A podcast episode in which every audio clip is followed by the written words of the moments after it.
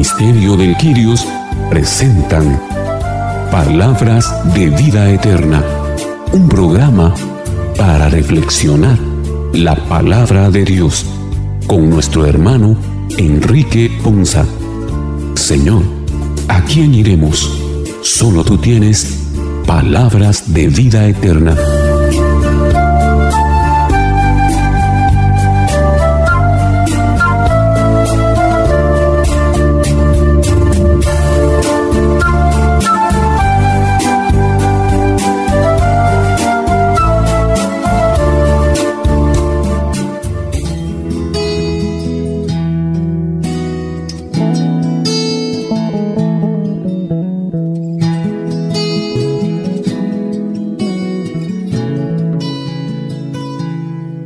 Señor les bendiga hermanos, qué bendición y qué alegría para nosotros el día de hoy llegar hasta ustedes con este su programa Palabras de Vida Eterna. Un programa en el que Dios con su bondad infinita nos permite reflexionar las lecturas correspondientes a este vigésimo noveno domingo del tiempo ordinario, para lo cual como cada programa, con todo el gozo y la alegría del Señor en nuestro corazón, le damos la más cordial bienvenida a todos y cada uno de ustedes que nos permiten acompañarles o el privilegio de su compañía. También le damos la bienvenida a los hermanos que en este programa reflexionarán con nosotros. De esa cuenta, le damos la bienvenida a nuestro hermano Enrique Ponza, nuestras hermanas Ilonka Escobar y Carmelina Shahil. También a nuestro hermano Boris García y su servidor Fernando Martínez. Iniciemos entonces nuestro programa invocando sobre nosotros esa presencia, esa gracia, esa unción del Espíritu Santo de Dios y pidamos para que llene nuestra vida, nuestro corazón y abra nuestro entendimiento a fin de que esta palabra sea de bendición a través de estas reflexiones para nuestras vidas. Iniciemos entonces invocando el nombre del Padre, del Hijo y del Espíritu Santo. Amén. Ven Espíritu Santo, llena los corazones de tus fieles y enciende en ellos el fuego de tu amor. Envía Señor tu Espíritu para que renueve la faz de la tierra y nuestras vidas, nuestras familias, nuestros esfuerzos, nuestros sueños y proyectos y sobre todo nuestra vida de fe en nuestras distintas comunidades y parroquias. Oh Dios que llenaste los corazones de tus fieles con la luz de tu Espíritu Santo, concédenos que guiados por este mismo Espíritu vivamos con rectitud y gocemos siempre de tu consuelo. Te lo pedimos por Jesucristo nuestro Señor. Amén. En nuestro programa del día de hoy el mensaje que la palabra de Dios tiene para nosotros no es fácil de vivir. Sin embargo, tenemos como ejemplo a Cristo que cargó con nuestros pecados. Todos estamos llamados a beber del cáliz de este sufrimiento, entregándonos al servicio de los demás. Cuando participamos de la Eucaristía, renovamos la pasión, muerte y resurrección de Cristo. En ella y en la reflexión de su palabra, Dios nos da la fuerza que necesitamos para seguir a Jesús y como fruto inherente también nos da la gracia para servir a nuestros hermanos. En la primera lectura, en el capítulo 53, versículos 10 y 11, escucharemos el cuarto cántico del siervo de Yahvé, visto por el profeta Isaías. En él se nos presenta al siervo de Dios, quien cargará sobre sus hombros todos nuestros pecados y entregará su vida como expiación en nuestro favor. Escuchemos atentamente la primera lectura. Lectura del libro del profeta Isaías. El Señor quiso triturar a su siervo con el sufrimiento. Cuando entregue su vida como expiación, verá a sus descendientes prolongará sus años y por medio de él prosperarán los designios del Señor. Por las fatigas de su alma verá la luz y se saciará. Con sus sufrimientos justificará mi siervo a muchos, cargando con los crímenes de ellos. Palabra de Dios. Te alabamos, Señor. Uno de los cánticos del siervo sufriente hace referencia a la pasión del ungido del Señor, el Mesías, el Cristo Jesús.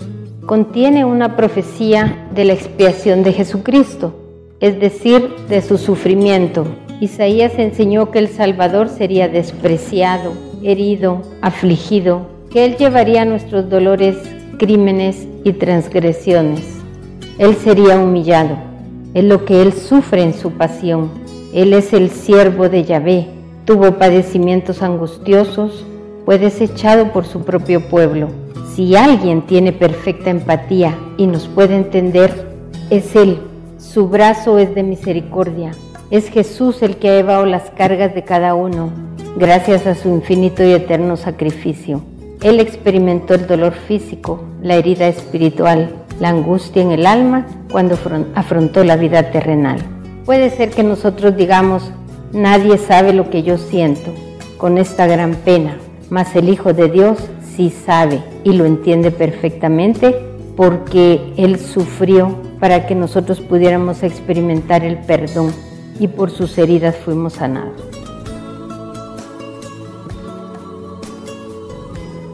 En esta lectura, el profeta Isaías nos hace ver esa profecía del Señor, de Jesucristo que iba a venir a la tierra por nosotros, por nuestros pecados. Pero nos hace revelar algo importante.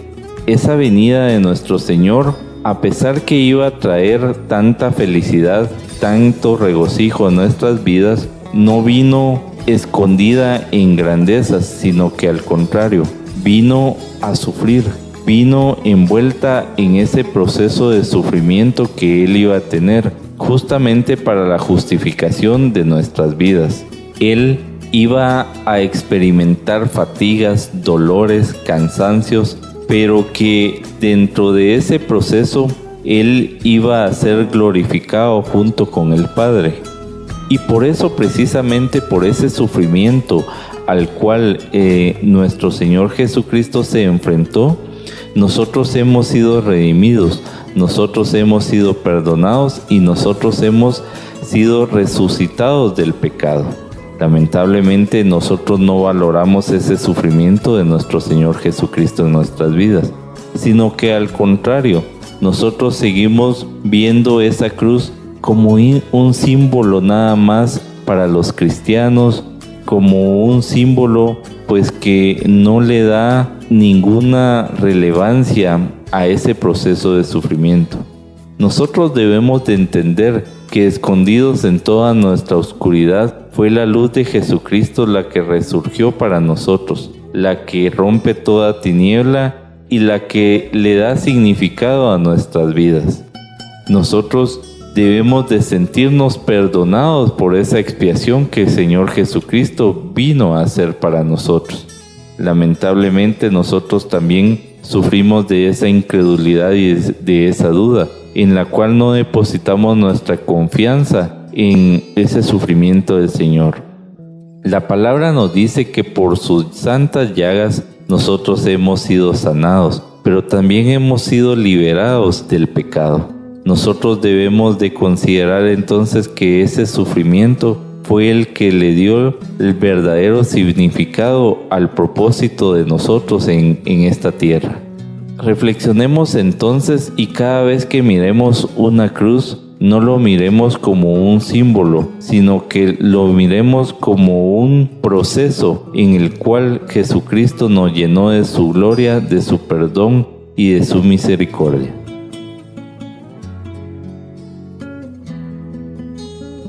en esta primera lectura que hemos escuchado del profeta Isaías es sin duda alguna una revelación de lo que iba a acontecer en la venida de Jesús a este mundo.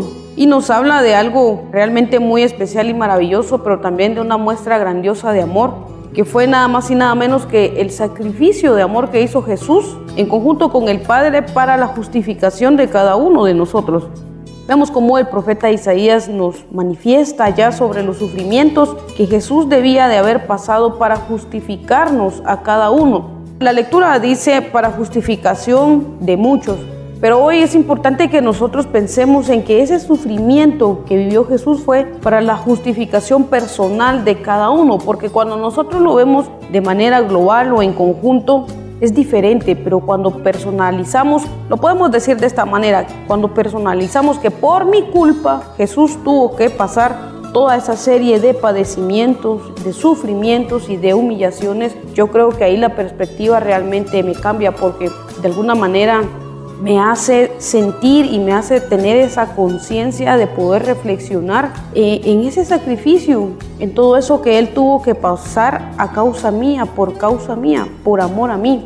Yo creo que es una lectura muy pequeña realmente, pero que contiene una riqueza de palabra, una riqueza de reflexión que no podemos dejar de pasar por alto que no debemos de escuchar nada más como una lectura más, como cualquier cosa, sino que realmente nos debe de llamar a la, a la reflexión interna, a un examen de conciencia, si es posible, sobre cómo nosotros estamos respondiendo a ello, sobre el valor que le estamos dando hoy por hoy en nuestra vida a ese sacrificio, a la muerte de Jesús, a todo eso que Él tuvo que pasar por mí. Porque realmente si nos ponemos a pensar, ¿quién si no hubiera sido Jesús habría tenido el amor suficiente por nosotros para vivir todo eso, solo para que nos perdonaran? Yo creo que no hay nadie en este mundo que lo pudiera haber hecho sino solamente Jesús. En toda la redacción del capítulo 53 del libro de Isaías nos hace una descripción de cómo Jesús, eh, viene la profecía de cómo Jesús será azotado en la cruz. Y claramente Él nos dice que lo vemos despreciado, que está golpeado, que está escupido, que será humillado, que no tiene una figura de hombre, que da vergüenza verlo. Y cuando entendemos este proceso vemos cómo el Padre nos ama tanto que sacrificó a su propio Hijo, a su Hijo amado de ese hijo amado que él nos habla en Juan 3:16 cuando te dice, mira, yo te voy a entregar a mi hijo, a mi unigénito, a mi amado. Y ese, y ese quebrantamiento de hacerlo sufrir como, un, como una ofrenda de expiación, como una ofrenda de pecado, como una ofrenda para perdonar pecados, cuando yo estaba meditando este momento decía, ay Señor, de verdad, qué grande es tu amor, pero también qué disposición le da Jesús, de cuánto nos ama Jesús para que nosotros estemos en esa posición de victoria en esa posición de redención y cómo es que Él verdaderamente cumple su plan y cumple el propósito tuyo, Padre, para ser ese Cordero de Dios que quita los pecados del mundo.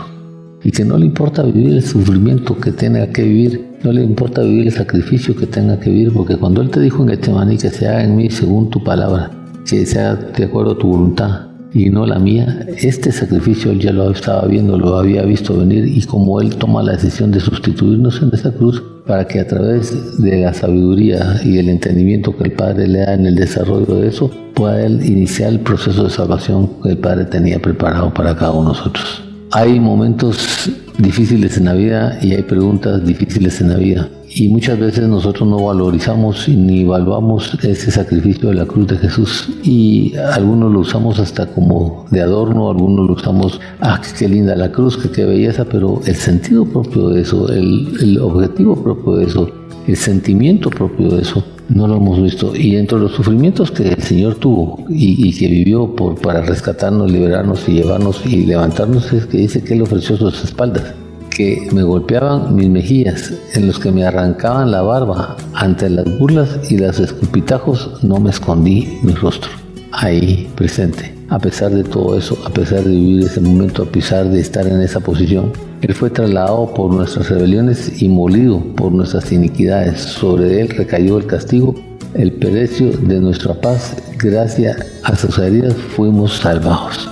Cuando nosotros descubrimos ese sufrimiento, y cuando nosotros vemos esa posición de él y que ni siquiera expresó nada y ni siquiera abrió su palabra, su boca y ni siquiera un ay dijo, vemos cómo es esa valentía, esa fortaleza y no se bajó de ahí, sino no lo hizo porque pusiendo Dios podía haberlo hecho, pero lo hizo por amor para cumplir esa voluntad del Padre.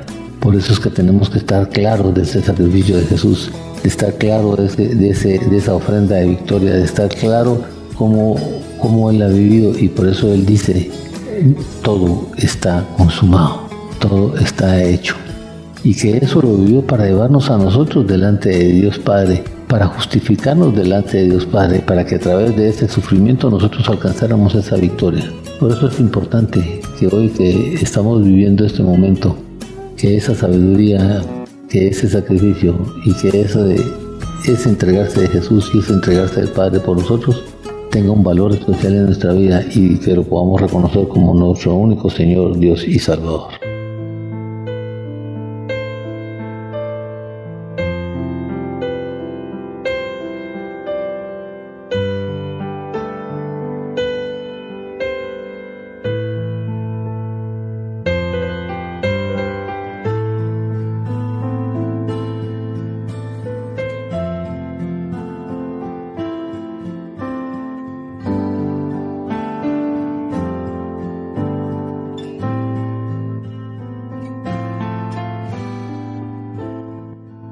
Carta a los Hebreos, en el capítulo 4, versículos del 14 al 16, esta lectura nos describe la figura de Jesús.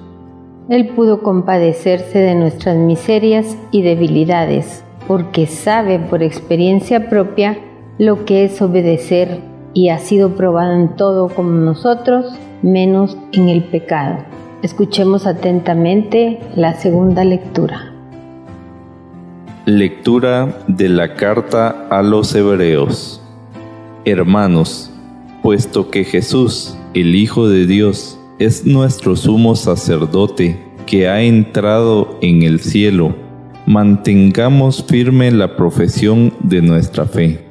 En efecto, no tenemos un sumo sacerdote que no sea capaz de compadecerse de nuestros sufrimientos puesto que Él mismo ha pasado por las mismas pruebas que nosotros, excepto el pecado.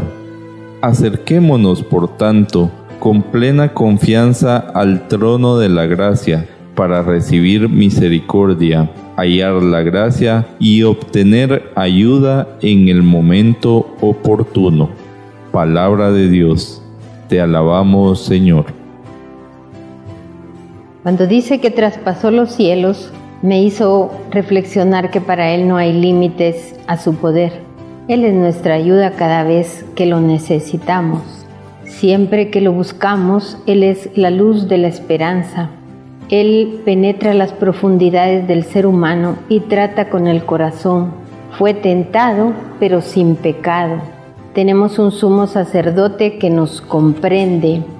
Él siempre está disponible y se compadece de nuestras debilidades. Él supo lo que era tener hambre, aflicción, tristeza, inclusive lloró. Podemos expresarle nuestro sentir, debemos ser sinceros con Él, con confianza, con adoración y reverencia y con libertad. Puedo abrir mi corazón y alcanzar de Él su misericordia y su compasión. Y me hizo recordar el Salmo 23 nada me faltará porque Él es mi pastor.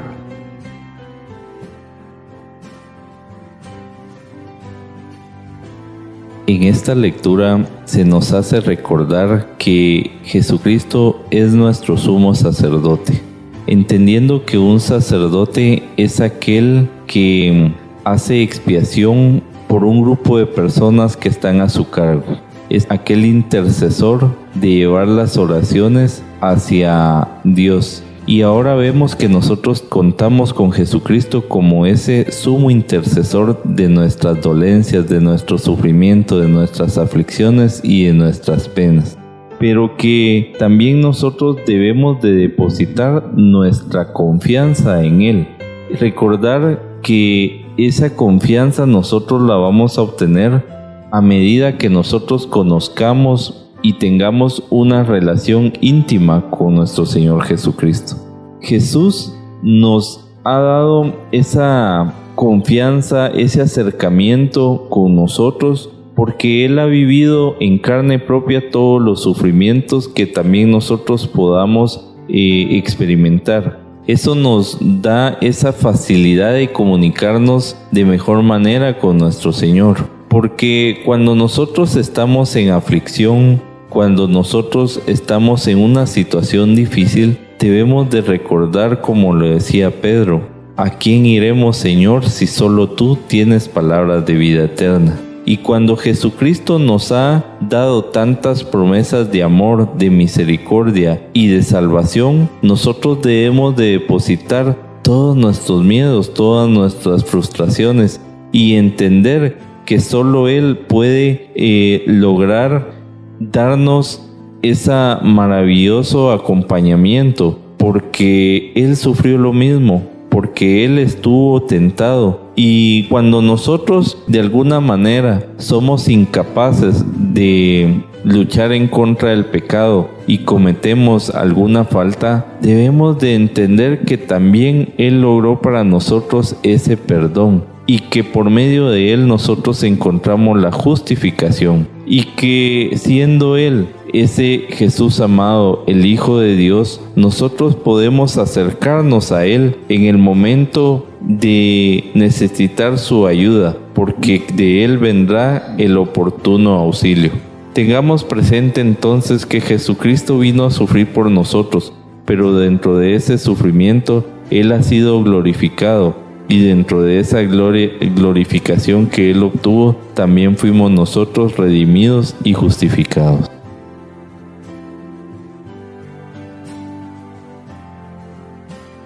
La lectura que hoy nos presenta en la carta de los Hebreos, que viene en cierta continuidad con lo que escuchábamos ya del profeta Isaías, y nos dice esta lectura hoy, en primer lugar, que debemos de mantener firme la profesión de nuestra fe. Esto es algo muy importante cuando nosotros ponemos de manifiesto por qué debemos de mantener esa firmeza en la profesión de nuestra fe. Y nos dice también la misma lectura que no debemos de tener miedo que no debemos de tener pena ni siquiera vergüenza, que somos humanos y que nos equivocamos. Y la lectura nos recuerda que Jesús mismo pasó por cada una de las cosas que nosotros hoy por hoy podremos, podemos estar viviendo. Pero también nos recuerda que la única diferencia entre Jesús y nosotros es que Él tuvo toda esa fortaleza para resistir al pecado y es lo único en lo que no se parece a nosotros, en el pecado.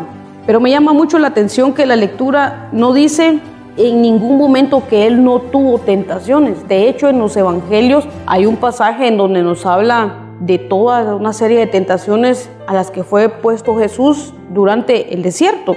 Él como hombre tuvo esas tentaciones, pero también nos enseña que como hombre tuvo esa fortaleza, sin duda alguna, movida por el Espíritu de Dios que habitaba en su corazón que lo ayudó a poder vencer todas estas tentaciones y no caer en esos pecados. De tal manera que Él nos enseña que entonces desde nuestra humanidad, desde nuestra naturaleza como personas, como humanos y sobre todo como hijos de Dios, también nosotros tenemos esa fortaleza para decir no cuando se nos presente el pecado.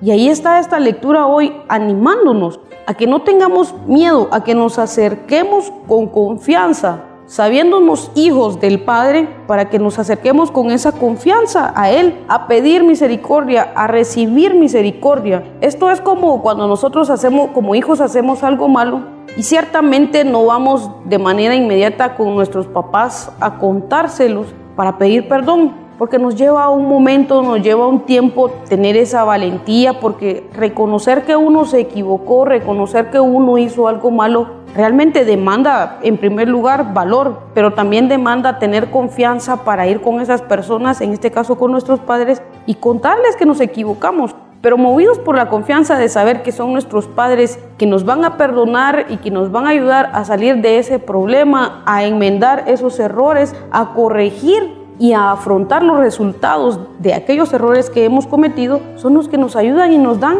ese mismo valor para poder enfrentar y aceptar que nos equivocamos. De la misma manera el Padre nos abre sus brazos, de la misma manera el Padre nos abre su corazón para que nosotros tengamos esa confianza, sabiendo en que no nos va a regañar, sabiendo en que no nos va a reprochar, sabiendo de que no nos va a echar nada en cara, no nos va a juzgar, no nos va a criticar, sino por el contrario, nos va a llenar y nos va a derramar su gracia, su perdón y su amor, que al final de cuentas se resume en hallar la gracia en Él, esa gracia que solo puede ser dada por Él, esa gracia que solo puede ser otorgada por Él, pero que es un momento, es un momento tan lindo en el cual nosotros podemos sentir en nuestro interior esa paz, esa paz que sobrepasa todo entendimiento pero que solo puede venir de ellos y que de alguna manera también nos ayuda a poder vencer y nos da ese renuevo de fuerzas, ese renuevo de esperanza para continuar, para avanzar, para seguir corriendo y caminando en esta carrera, para poder alcanzar aquella meta, aquella corona que no es nada más y nada menos que nuestra propia salvación.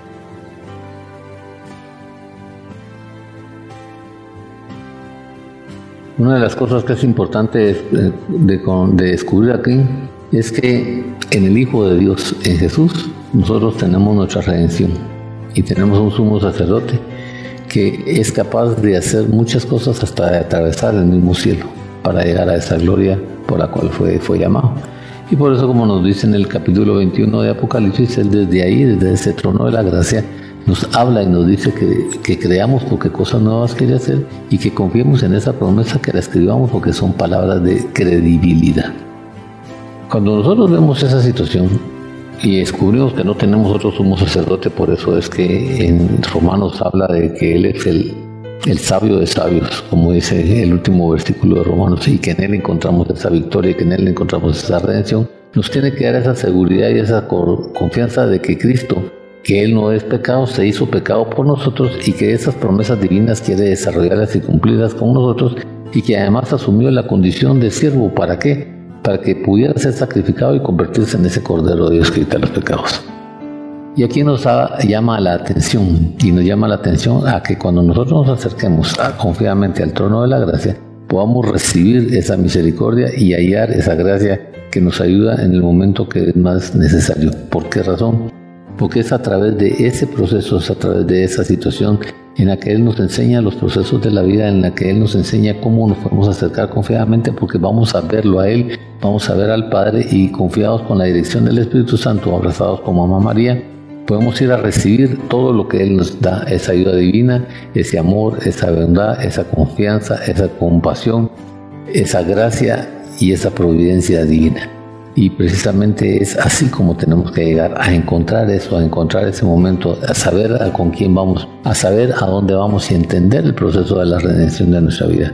Por eso hoy, Padre, en el nombre de Jesús, yo te quiero agradecer y a ti, Jesús, también esa obra grandísima y maravillosa que has hecho y que el Espíritu Santo nos está revelando en conducción y en dirección para entender cómo es que tenemos que vivir la libertad, cómo es que tenemos que vivir nuestra confianza, cómo es que tenemos que vivir nuestra redención y sobre todo entender la compasión y la sensibilidad divina que hay en Cristo Jesús y en ti, Padre, para hacer la obra de bendición y redención que quieres hacer en nosotros.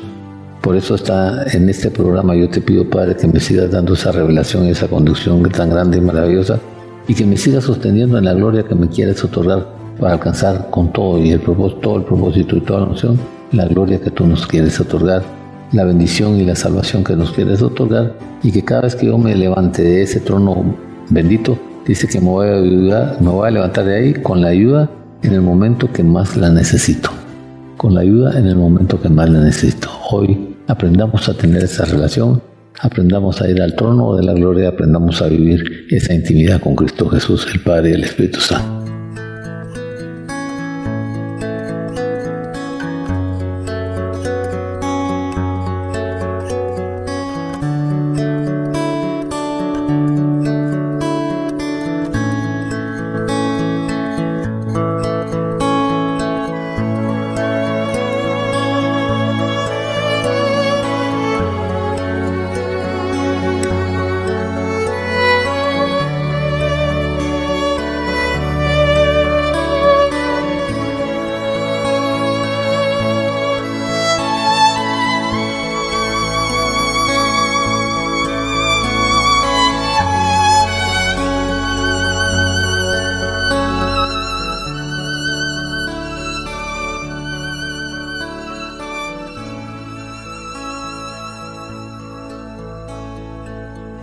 En el capítulo 10, versículos del 35 al 45 del Evangelio de San Marcos, Jesús le explica a los apóstoles que el camino que lleva a la gloria es el camino del servicio hasta dar la vida, si es necesario. Marcos utiliza para ello dos imágenes, el cáliz y el bautismo, para indicar, sin lugar a dudas, la superación de dificultades incluso la muerte, Escuchemos atentamente la lectura del Santo Evangelio.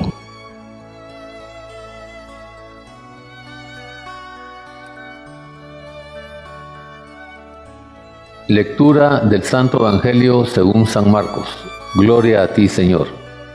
En aquel tiempo se acercaron a Jesús Santiago y Juan, los hijos de Zebedeo, y le dijeron, Maestro, queremos que nos concedas lo que vamos a pedirte. Él les dijo, ¿qué es lo que desean? Le respondieron, concede que nos sentemos uno a tu derecha y el otro a tu izquierda cuando estés en tu gloria. Jesús le replicó, no saben lo que pide. ¿Podrán pasar la prueba que yo voy a pasar y recibir el bautismo con que seré bautizado? Le respondieron, sí podemos. Y Jesús les dijo, ciertamente pasarán la prueba que yo voy a pasar y recibirán el bautismo que yo seré con que yo y recibirán el bautismo con que yo seré bautizado. Pero eso de sentarse a mi derecha o a mi izquierda no me toca a mí concederlo. Eso es para quienes está reservado. Cuando los otros diez apóstoles oyeron esto, se indignaron contra Santiago y Juan. Jesús reunió entonces a los doce y les dijo, ya saben que los jefes de las naciones los gobiernan como si fueran sus dueños, y los poderosos los oprimen. Pero no deben ser así entre ustedes. Al contrario, el que quiera ser grande entre ustedes, que sea su servidor el que quiera ser primero, que sea el esclavo de todos, así como el Hijo del Hombre, que no ha venido a que lo sirvan, sino a servir y a dar su vida por la redención de todos. Palabra del Señor. Gloria a ti, Señor Jesús.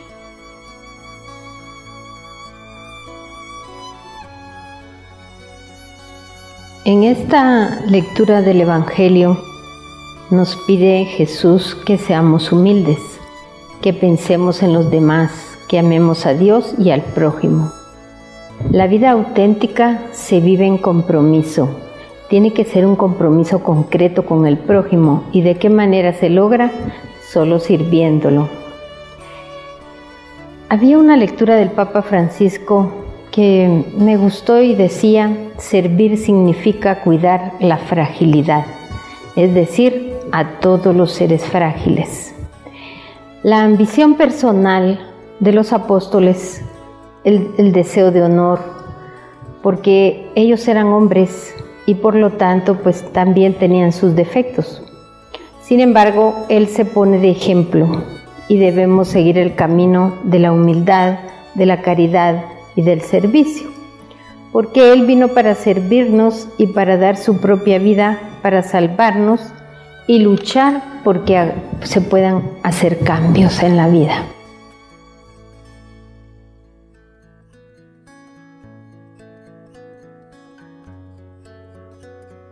Qué importante es tener claridad en nuestros sentimientos y en nuestros pensamientos. En este Evangelio nos damos cuenta cómo los discípulos Santiago y Juan se acercaron al Señor a rogarle que le concediera algo que le iban a pedir.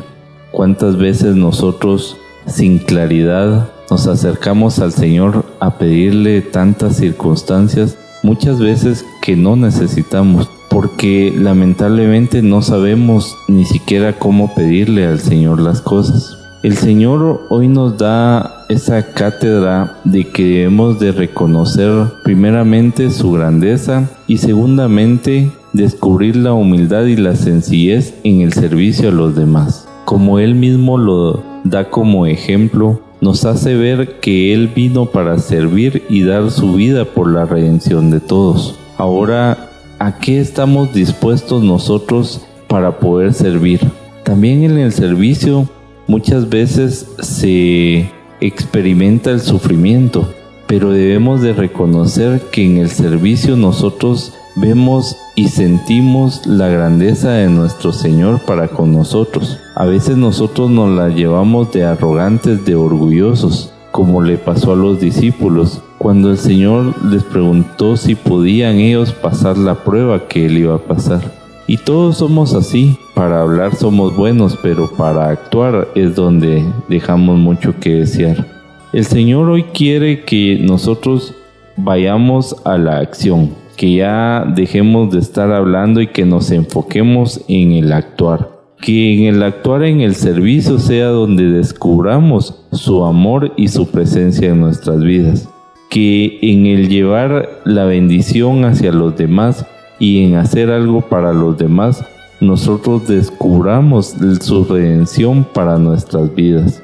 Y que reconozcamos que en ese servicio que el Señor hizo a pesar del sufrimiento, nosotros pudimos reencontrarnos con esa vida eterna que nos fue dada por medio del pecado. Hoy el Señor nos está pidiendo que con sencillez, con humildad, nosotros no nos enfoquemos en nuestro autorreconocimiento, sino que el reconocimiento para nosotros sea el entender que al dar nosotros la vida por los demás encontramos nuestra propia vida.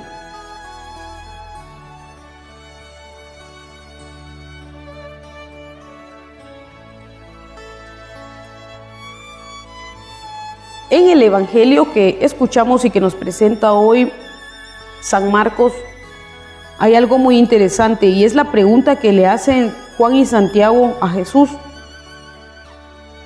y más que la pregunta, su deseo de estar en algún momento gozando de la gloria de Dios a su derecha y a su izquierda.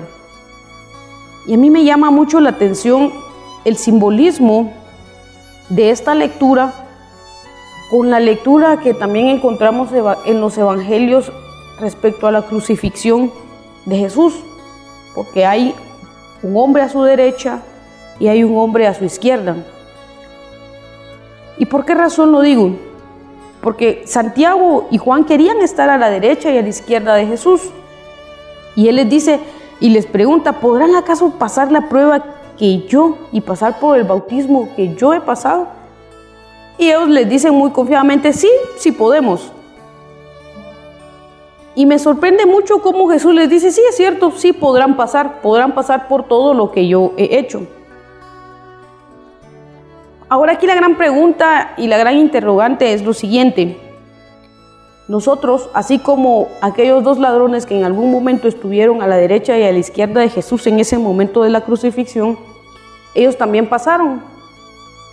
Pasaron por, un proceso similar, no fue el mismo que pasó Jesús, pero sí fue un proceso similar que al final de cuentas terminó en una crucifixión, pero ahí es donde a mí me sorprende mucho esto, porque Jesús le dice, no soy yo quien define si van a estar a mi derecha o a mi izquierda.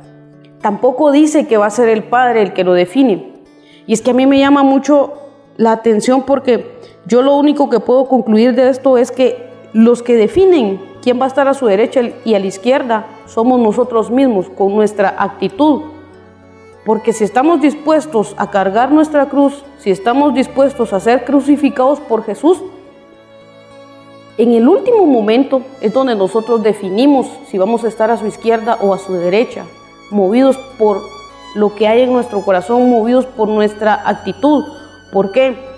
Porque muchas veces nosotros pasamos por momentos muy difíciles y lejos de reconocer que a pesar de lo difícil que puede ser el momento, está Jesús con nosotros, ayudándonos, acompañándonos, resolviendo, poniendo personas a nuestro alrededor que también nos ayudan con esa carga. Puede ser esa nuestra primera actitud, pero también puede ser nuestra actitud de no reconocerlo y por el contrario, hacer como hizo el, como lo dice la tradición, el ladrón malo. Lejos de reconocerlo, lo que hacemos es criticar y muchas veces le echamos la culpa a Jesús de todo lo que nos pasa. Por eso les digo, a mí me llama mucho la atención cómo el simbolismo de este Evangelio con aquel momento de la crucifixión de Jesús, porque en algún momento nosotros podemos ser ese ladrón bueno o malo, estar a su derecha o izquierda, de quién va a depender de nosotros mismos, de cómo tomemos, de cómo respondamos a ese proceso que nos va a tocar y que nos toca vivir, porque realmente seguir a Jesús no es nada fácil. Tratar de vivir y llevar una vida que sea agradable a Dios, una vida que, que trate de seguir los consejos que Él nos da, no es nada fácil. porque hay muchas presiones de todos lados, a veces la misma familia, a veces nosotros mismos, nuestro yo interno, nos, nos confronta y a veces podemos llegar a pensar si vale la pena o no lo que estamos haciendo. Y entonces ahí es donde realmente cada uno de nosotros no es ni Jesús, no es ni el Padre, no es el Espíritu Santo, sino somos cada uno de nosotros los que al final de cuentas definimos si queremos estar a su derecha o queremos estar a su izquierda. Pero es importante ver cómo también que una de esas dos opciones, sin lugar a duda, debe ser definida por buscar siempre tener una actitud de humildad,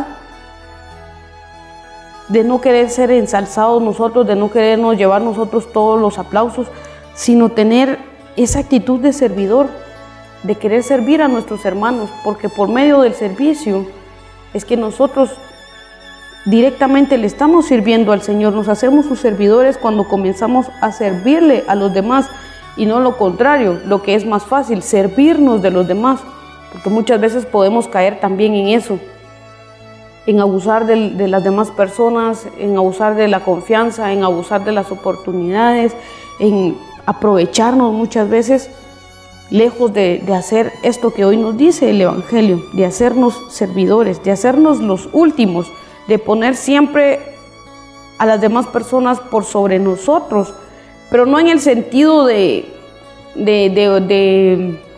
como de humillarnos y de menospreciarnos y de denigrarnos a nosotros mismos, no en ese sentido, sino en el sentido de simplemente reconocer en mi hermano la imagen y semejanza de Dios y por lo tanto darle ese valor a la creación de Dios en ellos y por lo mismo entonces darles ese primer lugar, verlos como iguales a mí, verlos como superiores a mí, pero en el sentido de superioridad y de igualdad de creación de Dios, no de cuánto pueda tener, por cuánto pueda poseer, porque eso es, al final de cuentas, algo que se queda en este mundo. Es, es, un bien material que para la salvación no me sirve de nada. Una posición, una postura, un nivel económico o social eso no nos sirve para nada en la salvación, sino lo que hay realmente en nuestro corazón y que es lo que hoy el Evangelio nos pone de manifiesto. Recordemos que no hemos venido a este mundo a ser servidos, sino a servir y a dar también de nuestra vida para los demás, para que los demás puedan ver a Jesús, para que los demás puedan ver el amor del Padre acá, en este mundo, en esta vida, y que ellos también puedan tener por medio de ese testimonio una redención.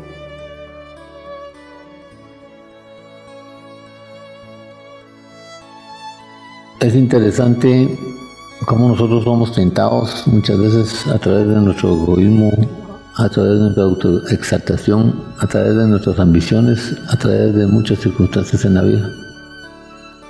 Y es a veces que creemos que como estamos en ciertos lados tenemos el derecho hasta de pedir cosas sin meditar muchas veces las situaciones y muchas veces hasta abusamos creyendo que Dios nos lo tiene que conceder en, una posición bien diferente. La ignorancia, la falta de, entendimiento, de discernimiento y que la falta de descubrir los planes de Dios nos hace caer en esta equivocación, en estos propósitos.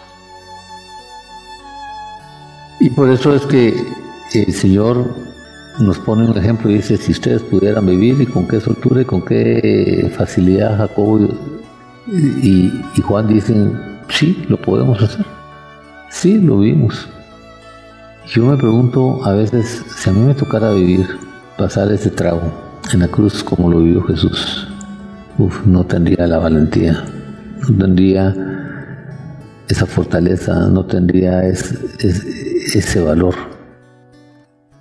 Creo que me escaparía o haría lo que haría o tal vez no cometería alguna atrocidad en mi vida.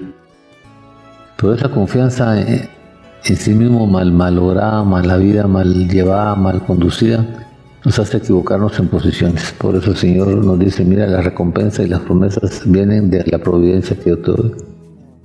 Y todavía lo justifica diciendo, pues ustedes pudieran pasar eso y vivir eso y caminar eso, claro que pudieran. pero no es así, el propósito no es así el, evento. Y tenemos que entender que para poder vivir esos nuevos principios espirituales, la supremacía de Cristo Jesús en nuestra vida tiene que ser importante. Porque es la verdadera grandeza, entendiendo que la humildad en el proceso de poner orden y autoridad en nuestra vida nos va a conducir a descubrir esas situaciones, esas bendiciones y esos procesos que tenemos que caminar para que luego, entendiendo quién es el Hijo del Hombre, entendiendo el sacrificio de Jesús en la cruz, como lo dijimos en la primera lectura, y la muerte de Jesús, nosotros podamos tener esa redención y entender ese servicio de Él. Hoy, para mí, esta lectura ha sido de una reflexión muy grande. Cómo con mis actitudes, mis conductas y mi comportamiento de soberbia, altanería, autoexaltación, me llevan a querer exigir cosas que quizás ni siquiera las medito para preguntarlas. Pero gracias a la revelación de la lectura, hoy puedo entender que tengo que descubrir y vivir la voluntad del Padre, descubrir y vivir la, la humildad y la sencillez de Jesús y sobre todo ser un imitador de Cristo Jesús en mi vida.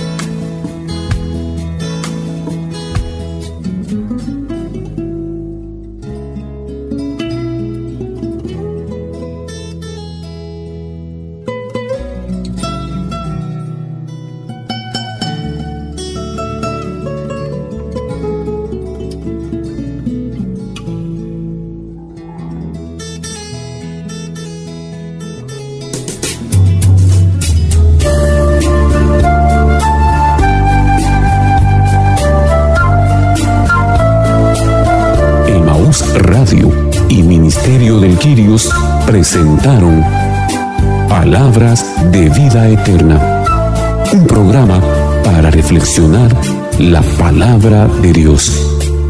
Señor, ¿a quién iremos? Solo tú tienes palabras de vida eterna. Reporte este programa a Emaús Radio o búsquenos en Facebook como Ministerio del Girios. O visítenos en Avenida Reforma 1554, zona 9, edificio Reforma Obelisco, locales 8 y 9, segundo nivel, Ministerio de Quirios.